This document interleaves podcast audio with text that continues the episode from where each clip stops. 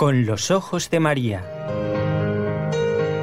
El mundo, la actualidad, las preguntas más profundas sobre Dios y la vida humana en todas sus facetas necesitan ser mirados con los ojos serenos de la Virgen, la Madre de todos los hombres. Con los ojos de María, un programa de NSE Producciones para Radio Católica Mundial conducido por Nelly Álvarez. Pero Nelly no está solita, gracias a Dios. El Señor acompaña a cada uno de los programas, los lunes, los miércoles y los viernes, en conexión directa con Radio Católica Mundial. Y digo que no estoy solita porque además del Señor, la Santísima Virgen y los santos a los que les tengo mucha devoción, me acompañan otros compañeros. A uno no veo, porque está en Alabama, en Birmingham, en Estados Unidos, y es Jorge Graña en Radio Católica Mundial. Y al otro sí que lo veo, porque está aquí, detrás del cristal, eh, y es Raúl García, que está con el equipo NSE, Nuestra Señora del Encuentro con Dios, desde la ciudad de Barcelona.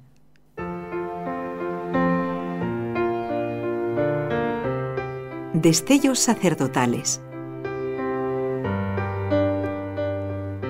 Vamos a comenzar el programa con una frase que solía decir el santo cura de Ars, San Juan María Vianney, pero no la decía de él mismo, la decía de alguien muy querido.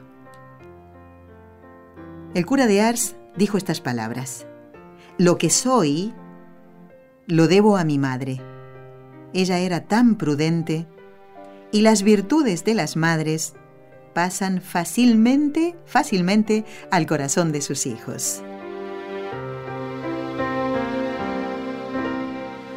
Bueno amigos, vamos a preguntarle a nuestro invitado de hoy si, si su mamá también fue prudente y esas virtudes de ella pasaron al corazón de él. Estamos en comunicación con el padre Wilberto Reyes Garcet, que eh, bueno, nos va a contar sobre su vocación y mm, respondiendo a esta pregunta, padre, muy buenas tardes ante todo, ¿cómo está? Y bienvenido al programa Con los Ojos de María. Muy bien, buenas tardes, Nelly, gracias a Dios, muy bien. Bueno, y esta pregunta, padre, esa, esa mamá, ¿cómo se llamaba su mamá? Lidia Rosa Garcet Vázquez. Muy bien. Ella también tuvo prudencia a la hora de, de meter en su corazoncito, Padre, ese deseo de servir al Señor.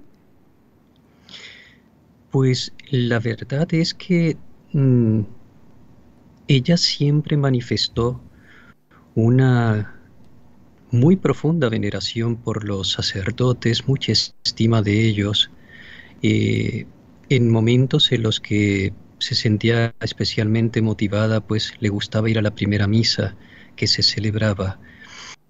Y sobre todo cuando yo en una etapa de mi vida me dediqué más a los estudios y a mis intereses ¿no? idealistas desde el punto de vista más bien horizontalista, mundano, más que religioso, aunque nunca me cerré al, al servicio del Señor, pero realmente ya distaba mucho de una cercanía de él ante mis intereses.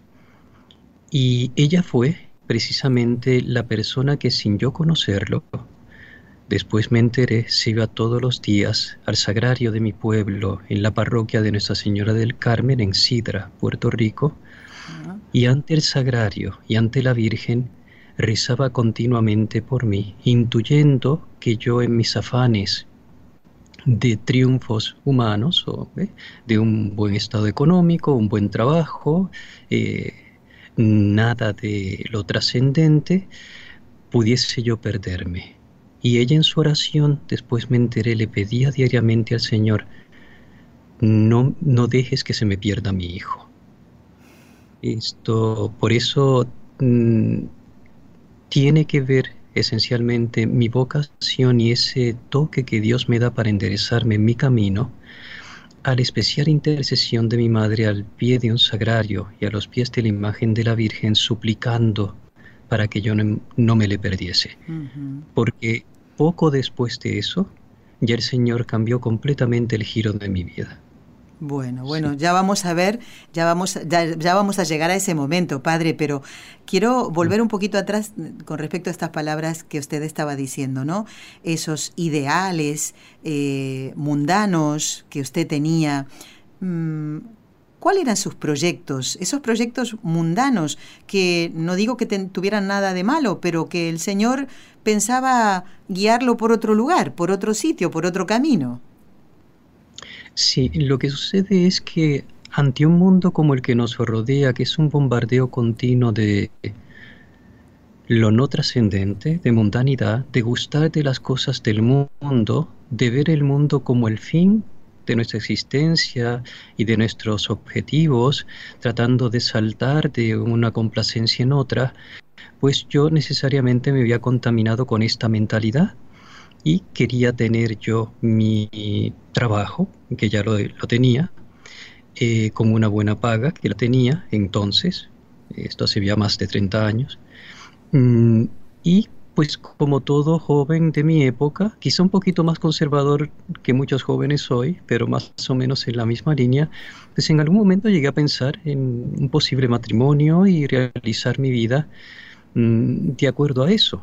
Porque lo cierto es que la, el que uno tenga vocación no significa que uno es un ser eh, o el que Dios haya marcado con la vocación a uno desde que uno nace y aún antes, porque no se escoge desde siempre, pues no significa que uno deje de ser un ser humano en el cual pues el corazón humano se inclina hacia aquellas cosas que por instintos, por naturaleza le atraen.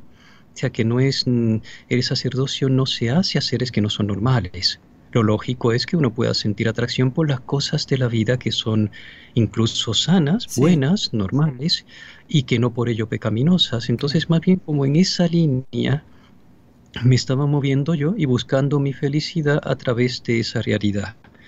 Eh, pero por razón de haberme alejado del Señor, y, estar ya caminando en una vida más mundana que religiosa. Esa es la realidad y por eso me desorienté. ¿Usted estaba estudiando algo, padre? ¿Estaba estudiando, trabajando? Yo estudié mecánica de aviación. Primero había querido estudiar ingeniería, pero en el plan de Dios se vio clarísimamente cómo el Señor, de momento, sin que yo lo pensase, cambia mis planes y me, y me hace, me impulsa a estudiar eh, una carrera que fuese más corta, pero que dejase buena ganancia económica, que fue la mecánica de aviación, que estudié, saqué mis licencias, eh, y efectivamente la, la, paga era muy buena, entré con American Airlines, en, trabajé en Tulsa, Oklahoma, que es donde ellos tenían la base con los aviones entonces MD-80, que no fue nunca mi vocación, sino que yo la escogí así porque quería una carrera el Señor así, pues de una manera indirecta, me permitió tener una carrera breve para estar trabajando muy breve tiempo porque ahí mismo Él descubriría el plan que Él quería para mí, gracias a las oraciones de mi madre. Muy bien. ¿Y su padre estaba también acompañando a su madre en este deseo, eh, si es que usted lo supo, ¿no? De, de que su hijo... Mm, no sé si decirlo, fuera sacerdote, porque cómo no va a desear un padre que su hijo se salve, que no se pierda, ¿verdad? En esto irían a una con su, con su madre, pero en cuanto a la vocación sacerdotal, padre, y también a ese respeto que usted manifestaba y esa, ese deseo eh, de rezar por los sacerdotes, por ejemplo, también su padre lo llegó a manifestar, usted llegó a enterarse, como en el caso de su mamá, ¿no? Que, que rezaba por usted eh, para que no se perdiera, ¿eh? Y miren si no se perdió, está aquí con nosotros el padre Wilberto, nada menos. Sí, bueno, de mi padre lo que sí puedo señalar es que una vez que yo hablo con él, porque primero fue una, una especie de sensación en mi padre y en mi madre de cuidado, coge las cosas con calma, piénsalo bien, lo que tú estás diciendo es muy serio. O sea, estás, tienes su trabajo y ahora pues estás hablando de este camino de entrega a Dios total. Y esa fue como la primera moción que tuvieron ellos en sus corazones como para decirme cuidado. Yo recuerdo que una vez le dije, papi, yo no estoy loco, yo sé lo que yo estoy haciendo, yo solo quiero servir a Dios, yo no quiero seguir aquí, esto no es lo mío. Y mi padre, cuando ya yo me sincero con él del todo y le digo, papi, yo quiero dejarlo todo y yo quisiera ser sacerdote, quiero ir por ese camino. Él me dijo, pues si es así, tienes todo mi apoyo, no te preocupes. Y asumió incluso el gasto de un carro nuevo que yo tenía, que en aquel entonces pagaba doscientos y pico de dólares mensuales, mm. y faltaba más cerca de la mitad del coche. Era nuevo, era un coche nuevo entonces, era, estamos hablando del 88, 89, por ahí en esos años. Él asume el, todo el costo del coche, me dijo, vete, yo me encargo del carro y tú sigue el camino del Señor, porque si esto es así, yo te, yo te apoyo. En esto yo no voy a intervenir. ¿Ve?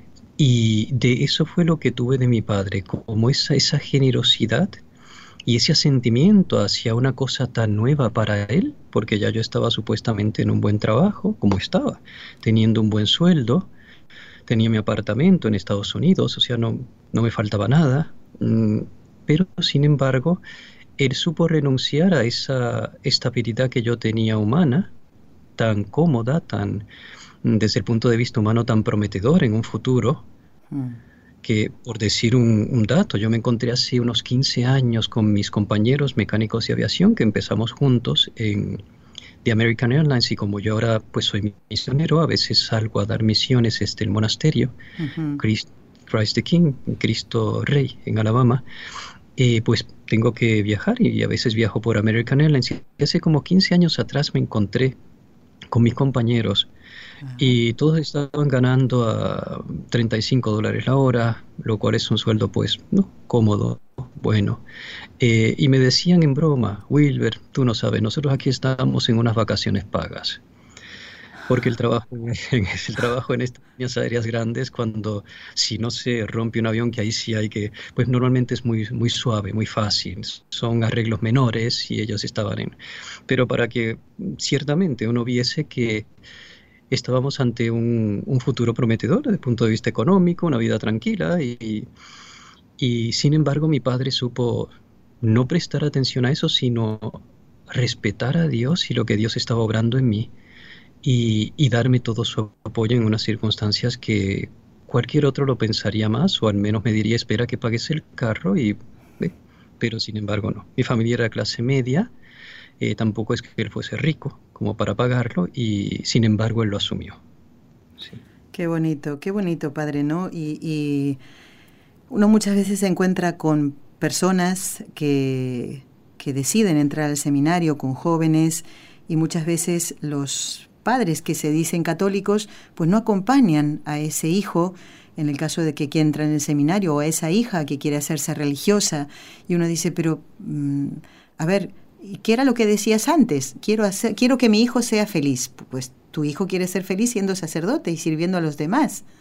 ¿Y qué pasa, no? Ahí, ¿qué, qué, qué es lo que pasa en el corazón de estos padres que no acompañan a, su hijo en, en, todo el camino, en ese camino de felicidad? Porque yo creo que usted debe ser el hombre más feliz del mundo. No creo que usted se aburra ahora y, y, y además no sufra por no arreglar un avión.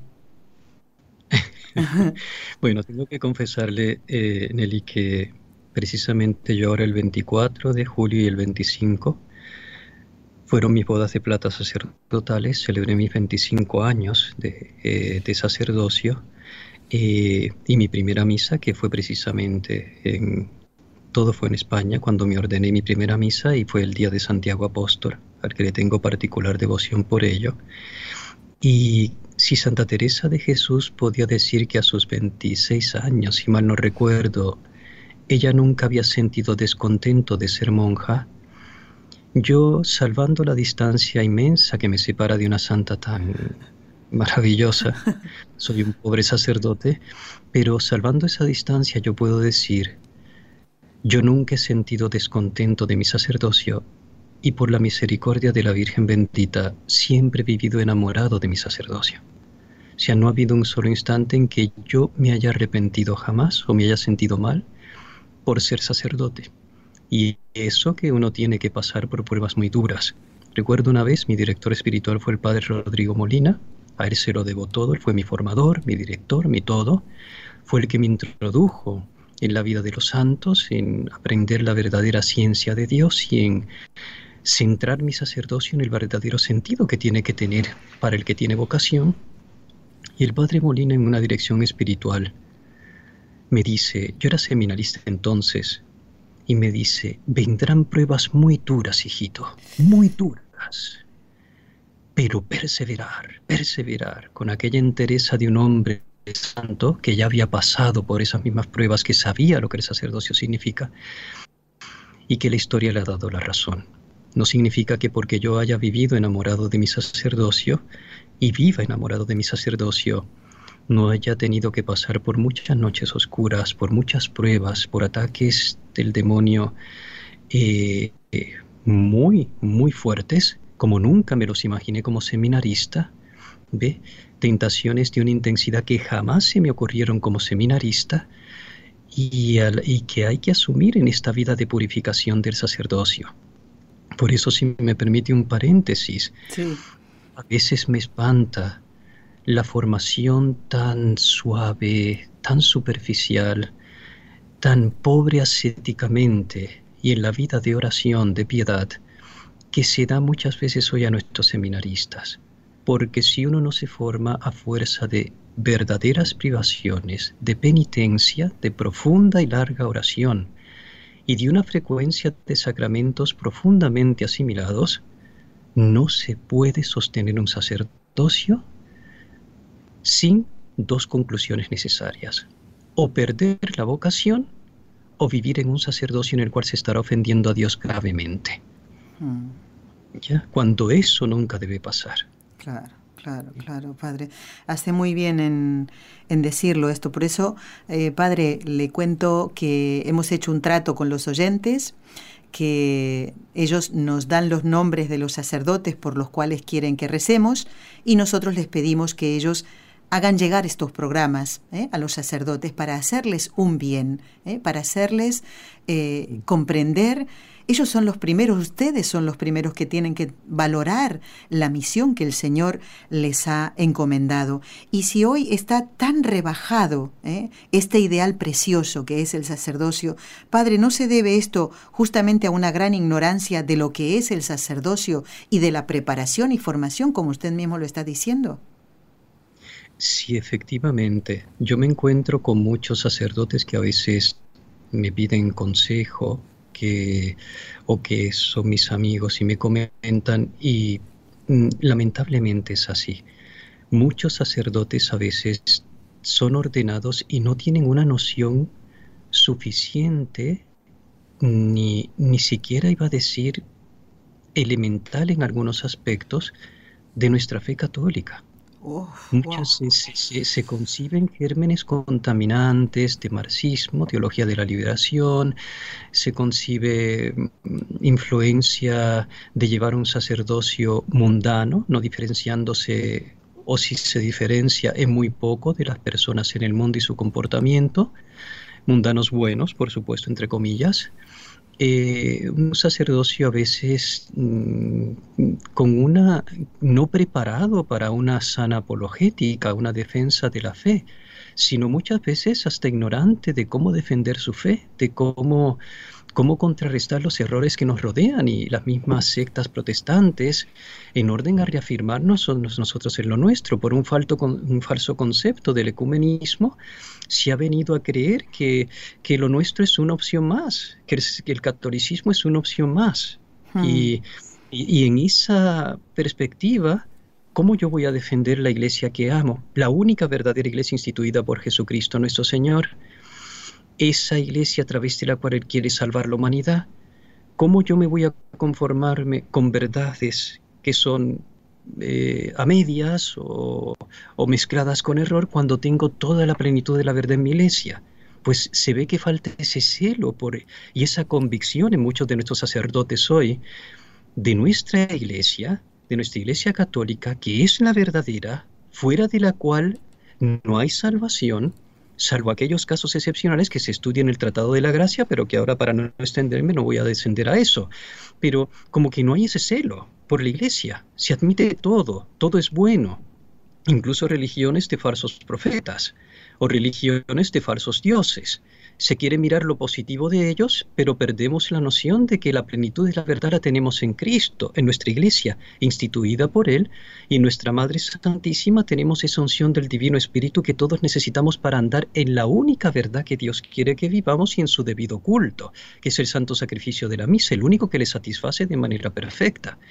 Entonces es una, una sensación de pobreza, de un empobrecimiento en nuestro catolicismo por la mala formación que se está dando en muchos lugares, que da pena ver a nuestros sacerdotes que en vez de ser instrumentos de Dios en la iglesia para acrecentar el amor a la iglesia, el celo por la verdadera fe, muchas veces son contemporizadores que, que, buscan estar bien con todo el mundo en un ambiente de una noción falsa del ecumenismo desvirtuado el catolicismo de toda su contundente realidad y puesta prácticamente casi al nivel de otras opciones y creencias equivocadas. Y esto es muy lamentable, entre, tantas otras cosas que se observan. Bueno, padre, es temas para reflexionar, no hay duda. ¿eh? Por eso me alegro mucho ¿eh? de que usted lo, lo diga, porque es, es así, lo ha notado y nosotros también, los fieles también lo notamos, ¿no? Un fiel también tiene que estar muy bien formado, lo volvemos a decir en el programa, y cuando uno está eh, en ese deseo de formarse constantemente, capta esto que usted está comentando. Padre, ¿cuándo... Ah, le recuerdo a los oyentes, si alguno sintoniza ahora el programa Con los Ojos de María, que estamos en comunicación con el padre Wilberto Reyes Garcet, que nació en Puerto Rico y nos está contando su vocación y además temas importantes que tenemos que tener en cuenta, no solamente los que son sacerdotes, sino también nosotros los laicos. Padre Wilberto, coméntenos acerca del día de su ordenación. ¿Qué día fue ordenado? Eh, ¿Dónde? ¿Qué obispo lo ordenó? Y si sus padres pudieron estar presentes ese día y en la primera misa también, ¿eh? ¿Y cuáles fueron, bueno, las impresiones de ese día, padre? Sí, eh, fui ordenado el 24 de julio de 1993, por eso cumplía este pasado julio 24 las bodas de plata. Eh, me ordenó Monseñor Ureña Pastor, que Dios lo tenga en su gloria, recientemente fallecido. Eh, me ordenó en Madrid, en la parroquia de Nuestra Señora del, perdón, del Espíritu Santo y de Nuestra Señora de la Araucana. Y en esa parroquia, precisamente en la calle Puerto Rico. Ah, mire. Providencias de Dios, ¿no? Entonces, mis padres estuvieron, mm, fue un, mm, para mí un momento muy especial. Por supuesto, mi amado Padre Molina estuvo allí, estuvo presente en esa ordenación y, y fue pues sin duda uno de los, mm, quizá el momento más grato de mi vida, así recordando las cosas de una manera rápida y porque mm, sí, mi sacerdocio desde que yo me formo bajo la tutela del Padre Molina, pues me lo tomé con toda la seriedad de mi ser. Era todo para mí. Mm, y me enseñó a, a estar de rodillas ante un sagrario horas diarias necesarias para poder realizarme como sacerdote empeño en el que todavía estoy porque esto nunca acaba. Así es. Y, me enseñó una vida de penitencia, de austeridad, de abnegación, de muerte a uno mismo, como lo han vivido todos los santos en la iglesia, de la ascética tradicional que siempre se ha vivido. Y, esto me llevaba precisamente a concientizar la grandeza del sacerdocio, lo, lo maravilloso del sacerdocio. Y y al estar en ese momento en que recibía la ordenación sacerdotal profundamente feliz desde el punto de vista espiritual, era para mí un, gozo inmenso y, no me fue fácil. Todo seminarista que crea que el sacerdocio es una cosa a la que se llega solo por razón de tener un buen IQ y hacer muy bien los estudios, no está en el centro de lo que es el sacerdocio realmente. Está fuera de, de camino. Esto no es cuestión de estudios, personas que se les facilitan más los estudios pues pueden tener mejores notas y tener, pero aquí se trata de que el sacerdocio es para santificarse, no es de otra manera. Claro, y si no que se lo pregunten al cura de Ars, que los estudios no, e, no era precisamente eh, una lumbrera, ¿no? Exactamente, y sin embargo él agarró la esencia del sacerdocio, instrumento maravilloso de Dios en su vocación para santificarse. Y esto es lo que debemos todos asumir en estos días de tanta confusión y de tanta infiltración modernista dentro de la iglesia, que esa es la realidad que gracias a nuestro, al Padre Molina yo pude visualizarlo tal cual es. Él me lo enseñaba con su ejemplo, por supuesto, con sus palabras, con su vida, con su entrega y con su heroísmo. Es la persona más santa que yo he conocido en mi vida. Y el Padre, eso me educó en lo que era el verdadero sacerdocio. Por eso yo no me acerqué al sacerdocio por capricho, por empeño, porque yo quería ser sacerdote, porque no. Yo me acerqué al sacerdocio porque yo quería ser santo. Y mi vocación desde el principio fue la llamada a la santidad. Y recuerdo cuando hablaba con el padre Quevedo, un padre jesuita muy amigo del padre Molina, santanderino de Santander, eh, doctor en filosofía, que estaba en la Casa Manresa en Puerto Rico. Él la fundó junto al padre Posada, otro jesuita. Y, y, hablando con él yo decía, padre, a mí realmente lo que me inclina al sacerdocio es que tengo los mejores medios para santificarme, porque yo lo que quiero es ser santo. Yo no el sacerdocio por el sacerdocio, sino porque veo que estoy tan cerca del Señor en él y yo quiero ahí santificarme. Y él me decía, Wilberto, de eso se trata, hijo. tú, tienes, que buscar el mejor medio para santificarte y el sacerdocio es para la santificación del alma. Claro, No es para y eso fue, pues, eso es lo que me llenaba y lo que me, lo que realmente me hacía y me ha hecho sentir tan satisfecho toda mi vida sacerdotal y subrayando eh, a través de muchas noches, de muchas pruebas, de un seminario muy duro, de fuerte, de estricta disciplina, que, que me costó mucho y tuve muchas pruebas en el mismo, porque no es... Y gracias a eso pude como, gracias al Padre Molina, tener esa base sólida sobre la cual ir levantando el edificio de mi sacerdocio en los años posteriores en orden de buscar en él la santidad. Sin esa base no se puede perseverar. Esto no es una broma, aquí nos va la vida sobrenatural. No hay duda, no hay duda, padre. Padre, ¿cuál es su misión actualmente? Porque ya han pasado unos cuantos años, ¿eh? Y claro, muchas veces eh, un sacerdote pues mm, está siempre en la misma misión, ¿eh? en el mismo destino, otros van de aquí para allá, usted ha pasado por varios países, ¿eh? pero actualmente, ¿cuál es su misión? Sí, bueno, yo creo que en sustancia no ha cambiado nunca. Sacerdote misionero, ¿eh? Siempre he sido sacerdote misionero predicando retiros, ejercicios que los aprendí del Padre Molina, cómo dar los ejercicios espirituales. Eh, él fue el que me educó en ellos, me adiestró en ellos para, según mis limitaciones y mi capacidad, poderlos dar. Y desde que me ordené, he estado dando siempre retiros o ejercicios espirituales de San Ignacio de fin de semana, de ocho días o retiros de un día. Eh, y actualmente radico en el monasterio Cristo Rey, Christ the King, en Cullman, Alabama. es un monasterio en el que estoy trabajando ahí en la diócesis bajo Monseñor Robert Baker y necesitaban ayuda precisamente ahí, un sacerdote que les auxiliase a los que están encargados del monasterio, que son los oblatos de los dos corazones, y, ahí pues me integré ya hace unos añitos. Y de ahí estoy casi siempre ahí, pero de ahí me desplazo, de, o de aquí, mejor dicho, me desplazo a los distintos lugares donde a veces personas me piden retiros eh, porque me conocen, porque prediqué muchos años y me conocían, y organizan grupos y yo predico con el permiso de los párrocos y demás en distintos lugares conforme se me permite. Eh, pero mayormente sí radico aquí en, el monasterio Cristo Rey en Alabama.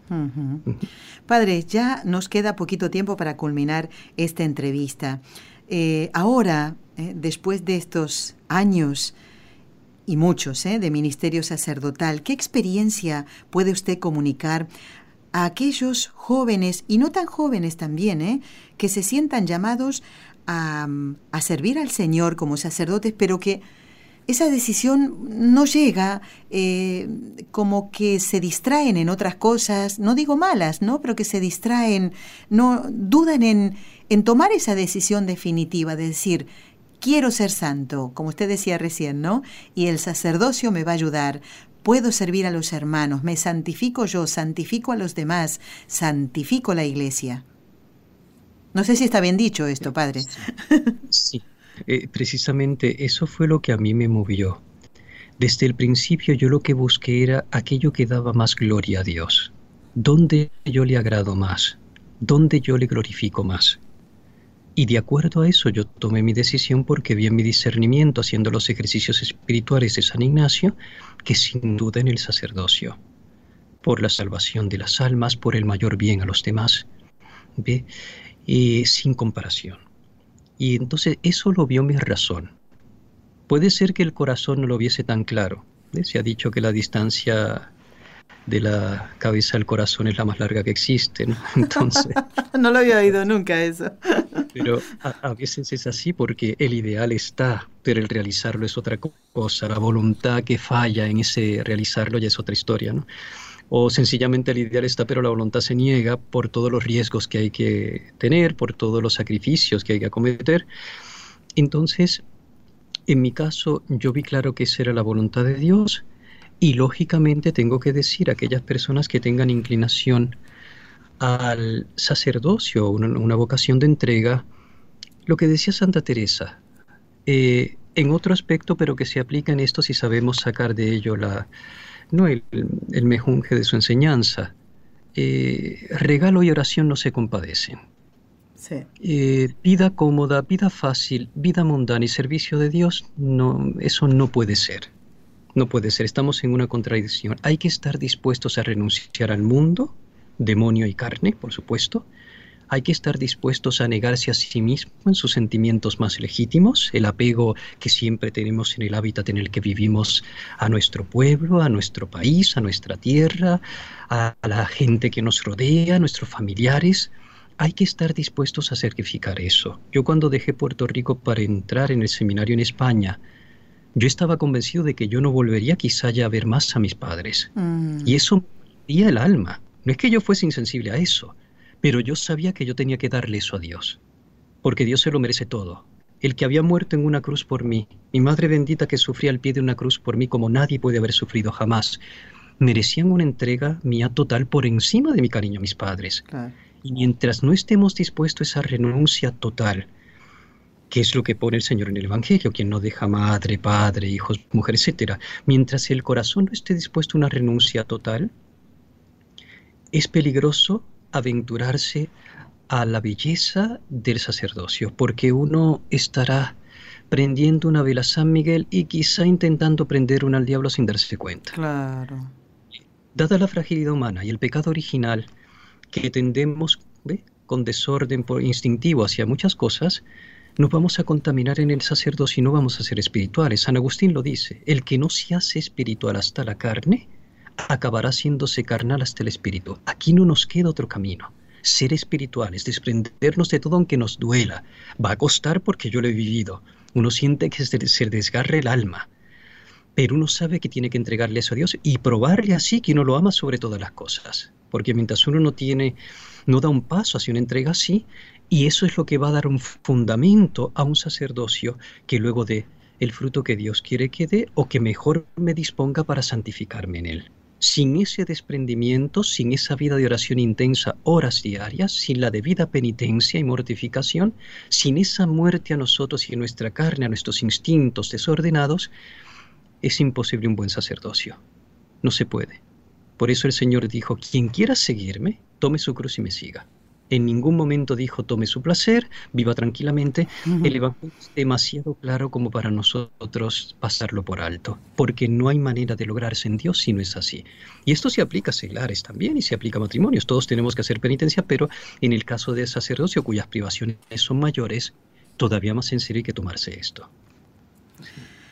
Padre, solo eh, darle las gracias eh, por este tiempo que nos ha dedicado. Usted como sacerdote misionero tiene que ir de aquí para allá y nosotros le agradecemos este ratito que ha estado con nosotros y le pedimos ahora su bendición para todos los oyentes que están escuchando el programa y también para nuestros compañeros de trabajo y para quien humildemente hace este programa y le toca siempre hacer las preguntas, eh, que, es la conductora del programa. Así que eh, que llegue la bendición desde allí, desde Estados Unidos, hasta aquí, por favor.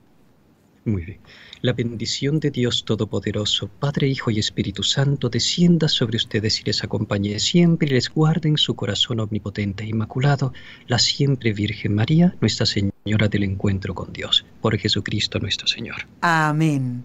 Damos las gracias al Padre Wilberto Reyes Garcet, sacerdote misionero, nacido en Puerto Rico, que nos ha contado su experiencia misionera y también muchas cosas, muchos puntos de reflexión hemos tenido en esta entrevista.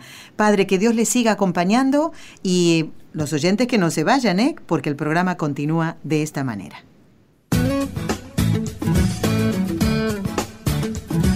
Si deseas participar en vivo en el programa Con los Ojos de María en Radio Católica Mundial, marca el siguiente número de teléfono 1866-398-6377 si llamas desde Estados Unidos o Puerto Rico.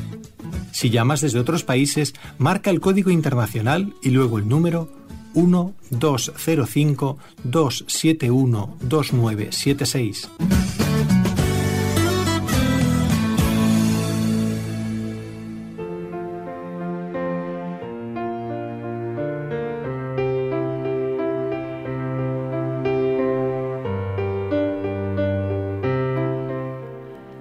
No se imaginan cuánto me ha hecho pensar la actitud de la madre de este sacerdote con el que acabamos de hablar. Si prestaron atención, en el momento en que él nos comentaba que se enteró, después de su ordenación, que su madre rezaba todos los días para que ese hijo no se perdiera. Y realmente es la labor de una madre. No solo dar de comer a su hijo, no solo vestirlo, no solo mimarlo, sino ocuparse de su alma. Porque las otras cosas son propias de este mundo, la comida, el vestido, el cariño, pero el auténtico amor de una madre a su hijo se manifiesta cuando esa madre se preocupa por su salvación eterna. Y digo que me ha hecho pensar, porque hoy que la iglesia celebra el martirio de San Juan Bautista, qué diferente, ¿verdad?, la actitud con la concubina de, de Herodes, ¿eh? Herodías, que era la mujer, era en realidad entre cuñados, estaban juntados.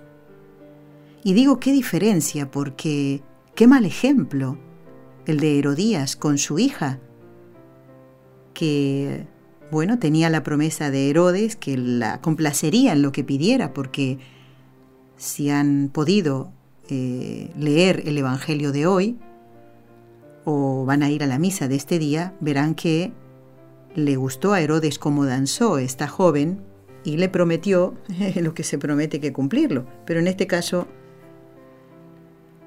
eh, estaba, estaría liberado de esa promesa porque en este caso esta joven pedía la muerte de alguien. Y tal vez de ella no hubiera salido esta petición, la de quiero que me entregues en una bandeja la cabeza de Juan el Bautista. Eso tal vez no estaba en la cabeza de esta chica. Se lo dijo su madre. Se lo dijo Herodías.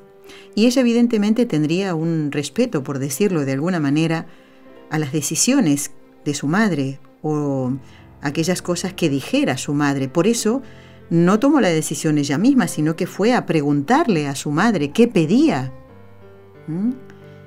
Y bueno, me hace pensar esto en que respetaría la experiencia de la madre, sus años, y pensaría que la madre sabría lo que tiene que pedir.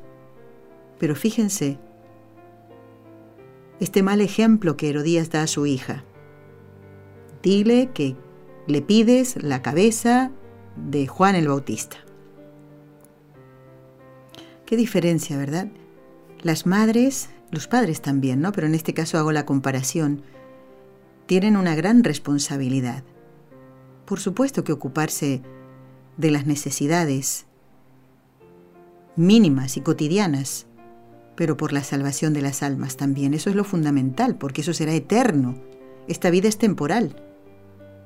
Pues fíjense cómo me ha hecho a mí por lo menos reflexionar lo que nos comentaba el padre Wilberto. Nos ha hecho pensar también en la importancia de la formación de los sacerdotes y que muchas veces cuando vemos malos ejemplos puede estar también allí esa mala formación. Por eso hay que ver, eh, como nos lo dijo un día el doctor Manuel Ocampo, que si Dios quiere estará con nosotros el día de la exaltación de la Santa Cruz, en el mes de septiembre, nos decía que, bueno, que hay que tener muchísimo cuidado en qué seminario entra uno. Averiguar, hacer las averiguaciones correspondientes. Y en esto los padres pueden prestar un servicio importantísimo a la iglesia y a ese hijo fundamentalmente averiguando. ¿Conviene que entre en este seminario? O tal vez en otro que está más alejado de ellos, de su casa natal, por ejemplo, pero sin embargo va a recibir ahí una buena formación. ¿Y mm, por qué pedía Herodías la cabeza de Juan el Bautista? Porque él decía la verdad. Al rey Herodes no le era lícito tener una mujer que no fuera la suya. ¿Mm? Y ella, ella no soportaba esa verdad. Y la oportunidad de quitárselo de en medio surgió justamente en una fiesta de cumpleaños. Fíjense ustedes. Bueno, amigos, este es el programa número 71 del ciclo Destellos Sacerdotales y hemos tenido en el programa al padre Wilberto Reyes. A los que escuchan desde Alabama, pues pueden ir a consultar con él si lo desean, ¿no? Tal vez algún chico, algún niño con sus padres o algún jovencito que siente la llamada vocacional, pues ir al monasterio Cristo Rey, allí en Alabama, y consultarle y preguntar por el padre Wilberto Reyes. Él seguro que les atenderá con muchísimo cariño, con mucha responsabilidad también. Bueno, hay muchísimos mensajes que hay que leer. No sé si todos podría hacerlos, pero vamos a adelantar un poquito. Bueno, hace rato y un rato bastante largo que no leo mensajes de nuestros amigos mm, que escriben al Facebook de NSE. Voy rapidito a ver si los puedo sacar todos. Antonet Maritza dice muchísimas gracias. Leticia, muchas gracias, les mando un fuerte abrazo. Yani, por todos los oyentes de NSE, gracias. Viviana dice gracias a todos. Lourdes, gracias hermanos por sus oraciones, un abrazo desde Lima, Perú. Lourdes, Lidia, dice gracias, Dios les bendiga. Luisa dice nuestro Señor los bendiga. Luz, gracias por su prédica y pide oraciones por su familia. Daniel también nos escribe, Ana María también. Cristina dice, eh, que así sea, solo... Eh, ah, escribe para agradecer y también pide oraciones. Teresa dice, eh, también pide oraciones. Rosario también nos escribe desde Perú. Tere, gracias de todo corazón, que Dios los acompañe siempre. Y también pide oraciones.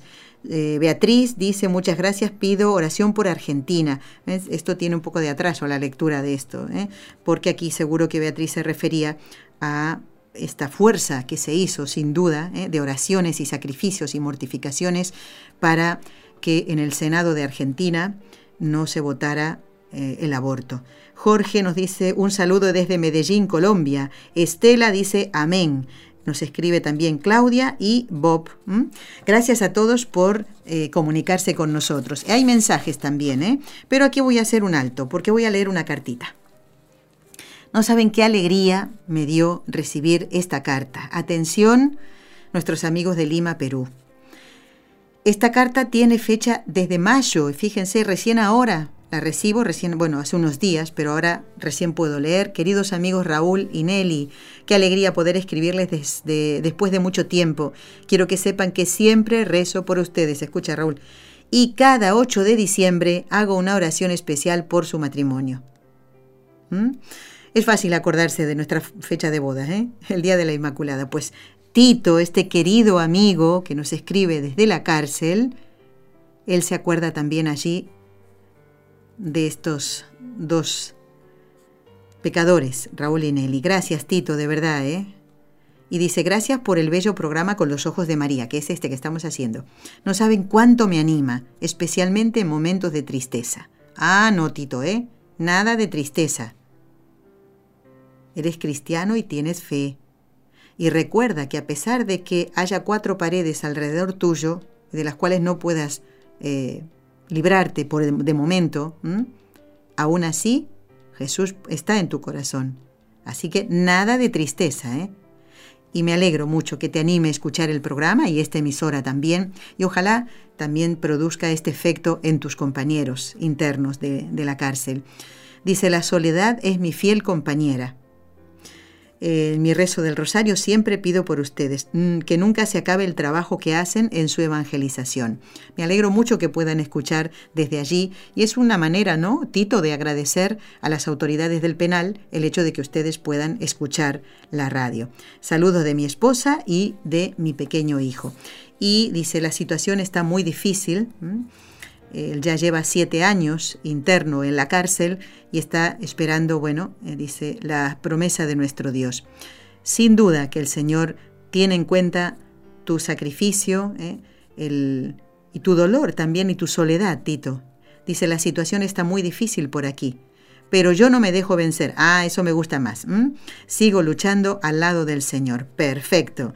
Y lo otro, Tito, que es ya eh, personal para Raúl y para mí, no dudes que eh, lo vamos, no pude mostrarle a Raúl tu carta, la estoy leyendo ahora, él se está enterando ahora porque teníamos muchas cosas que organizar para estos días. Y te prometo, te prometo que vamos a charlar con Raúl de esta petición que tú nos haces a través de esta carta. Y te agradezco mucho la foto que me has enviado. ¿eh? Ahora te pongo cara, como quien dice. ¿eh? Y está allí tocando un, eh, un órgano, ¿eh? que es el que tocan en la misa los días domingos que tienen la suerte de poder escuchar. Creo que sí, que todos los domingos. ¿Hay una llamada telefónica? Bueno, gracias Tito, ¿eh? un saludo a todos los del penal. ¿Quién está? A ver. Armando, a ver Armandito. Eh, no, debe ser Armando, ya una persona mayor. Armando, muy buenos días. ¿Desde dónde estás hablando? De Norte Carolina, Muy bien, pues muy buenos días. ¿Cómo te encuentras? Bien, Meli, este, uh, yo pensé que el programa era en vivo y, que y me gustaría haber saludado al padre, pero hasta después me di cuenta que era que el padre no estaba presente, pero quería agradecerle al padre porque cómo me ayudó el padre en mí cuando mi proceso de, conversión al principio, escuchando sus prédicas y todo. Y yo quería preguntarle al padre si él da retiros en Alabama, porque sé que él da retiros en Nueva York y a mí me queda más lejos Nueva York que Alabama, entonces mm. si él tiene retiros donde él vive.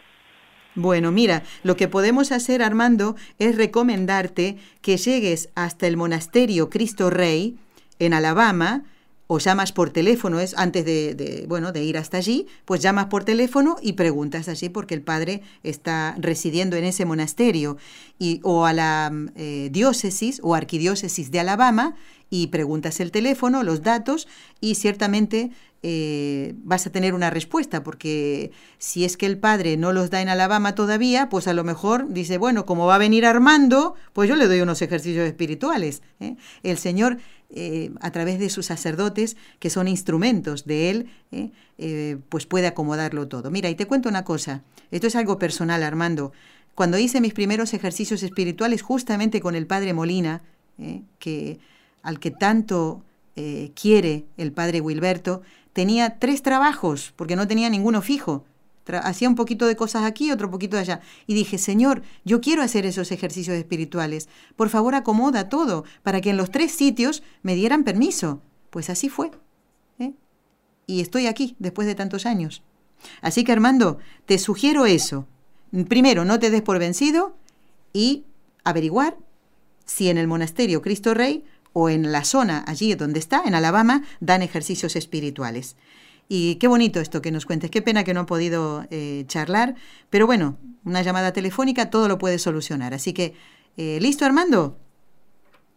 Ya cortó, ¿verdad? Bueno, bueno, voy a poner tus intenciones para la misa del último día del mes que es el día viernes, viernes 31, se van a celebrar, se va a celebrar la Santa Misa por las intenciones de todos ustedes y voy a poner también a Armando. ¿Alguna otra llamada? Entonces sigo, ay no, sigo nada. Vamos a rezar las tres Ave Marías que ahora toca.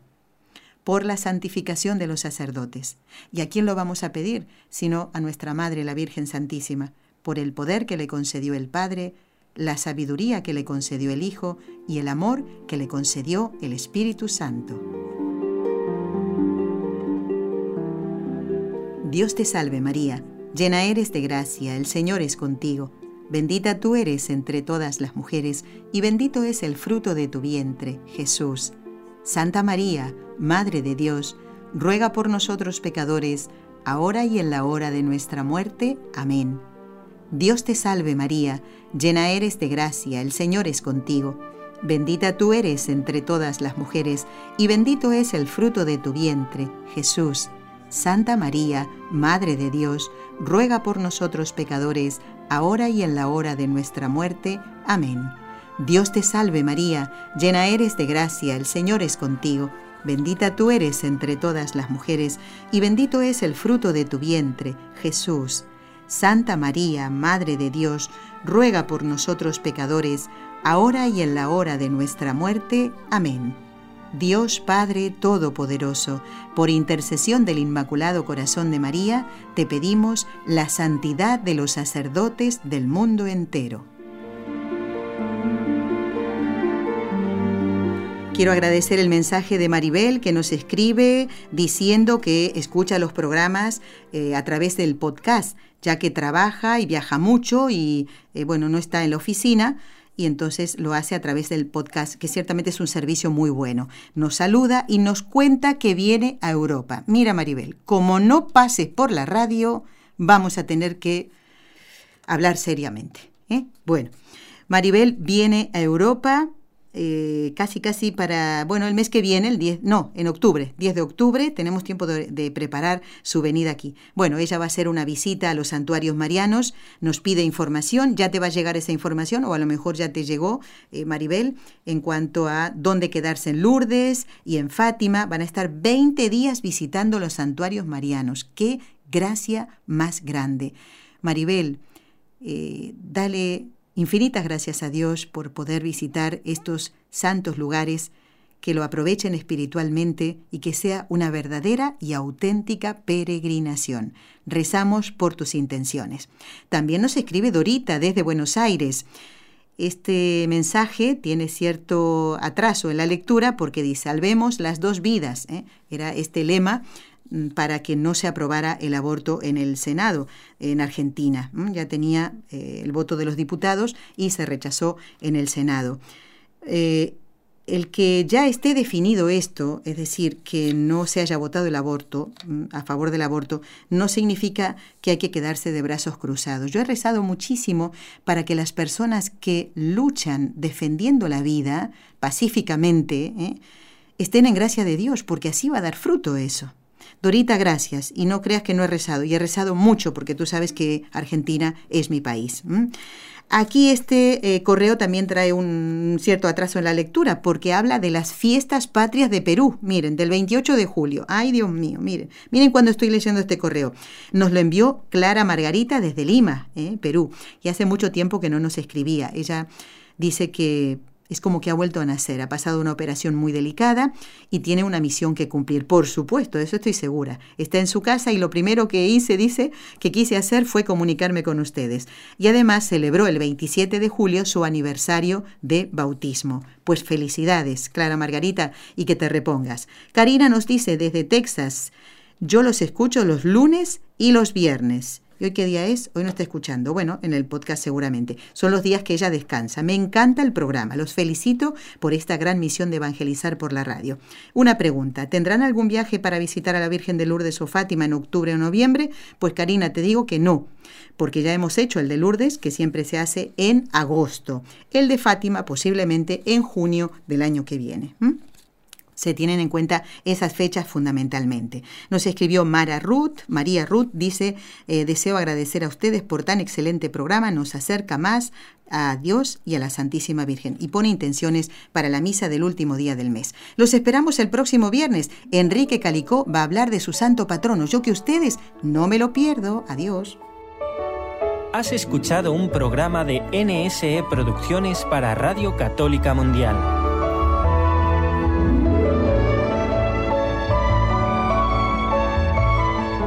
¿Quieres conocernos? Escríbenos al correo electrónico con los ojos de María arroba nsradio.com. Envíanos tus sugerencias o comentarios con los ojos de María arroba nsradio.com.